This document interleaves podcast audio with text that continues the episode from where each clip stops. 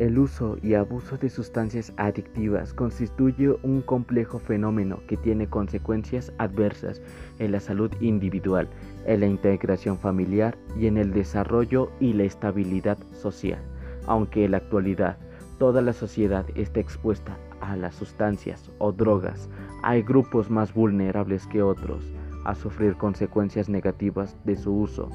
como los niños y los jóvenes, quienes pueden truncar su posibilidad de desarrollo personal y de realizar proyectos positivos en su vida. Como en otros problemas de salud pública, las medidas de prevención y tratamiento de las adicciones para ser eficaces deben estar sustentables en información científica confiable.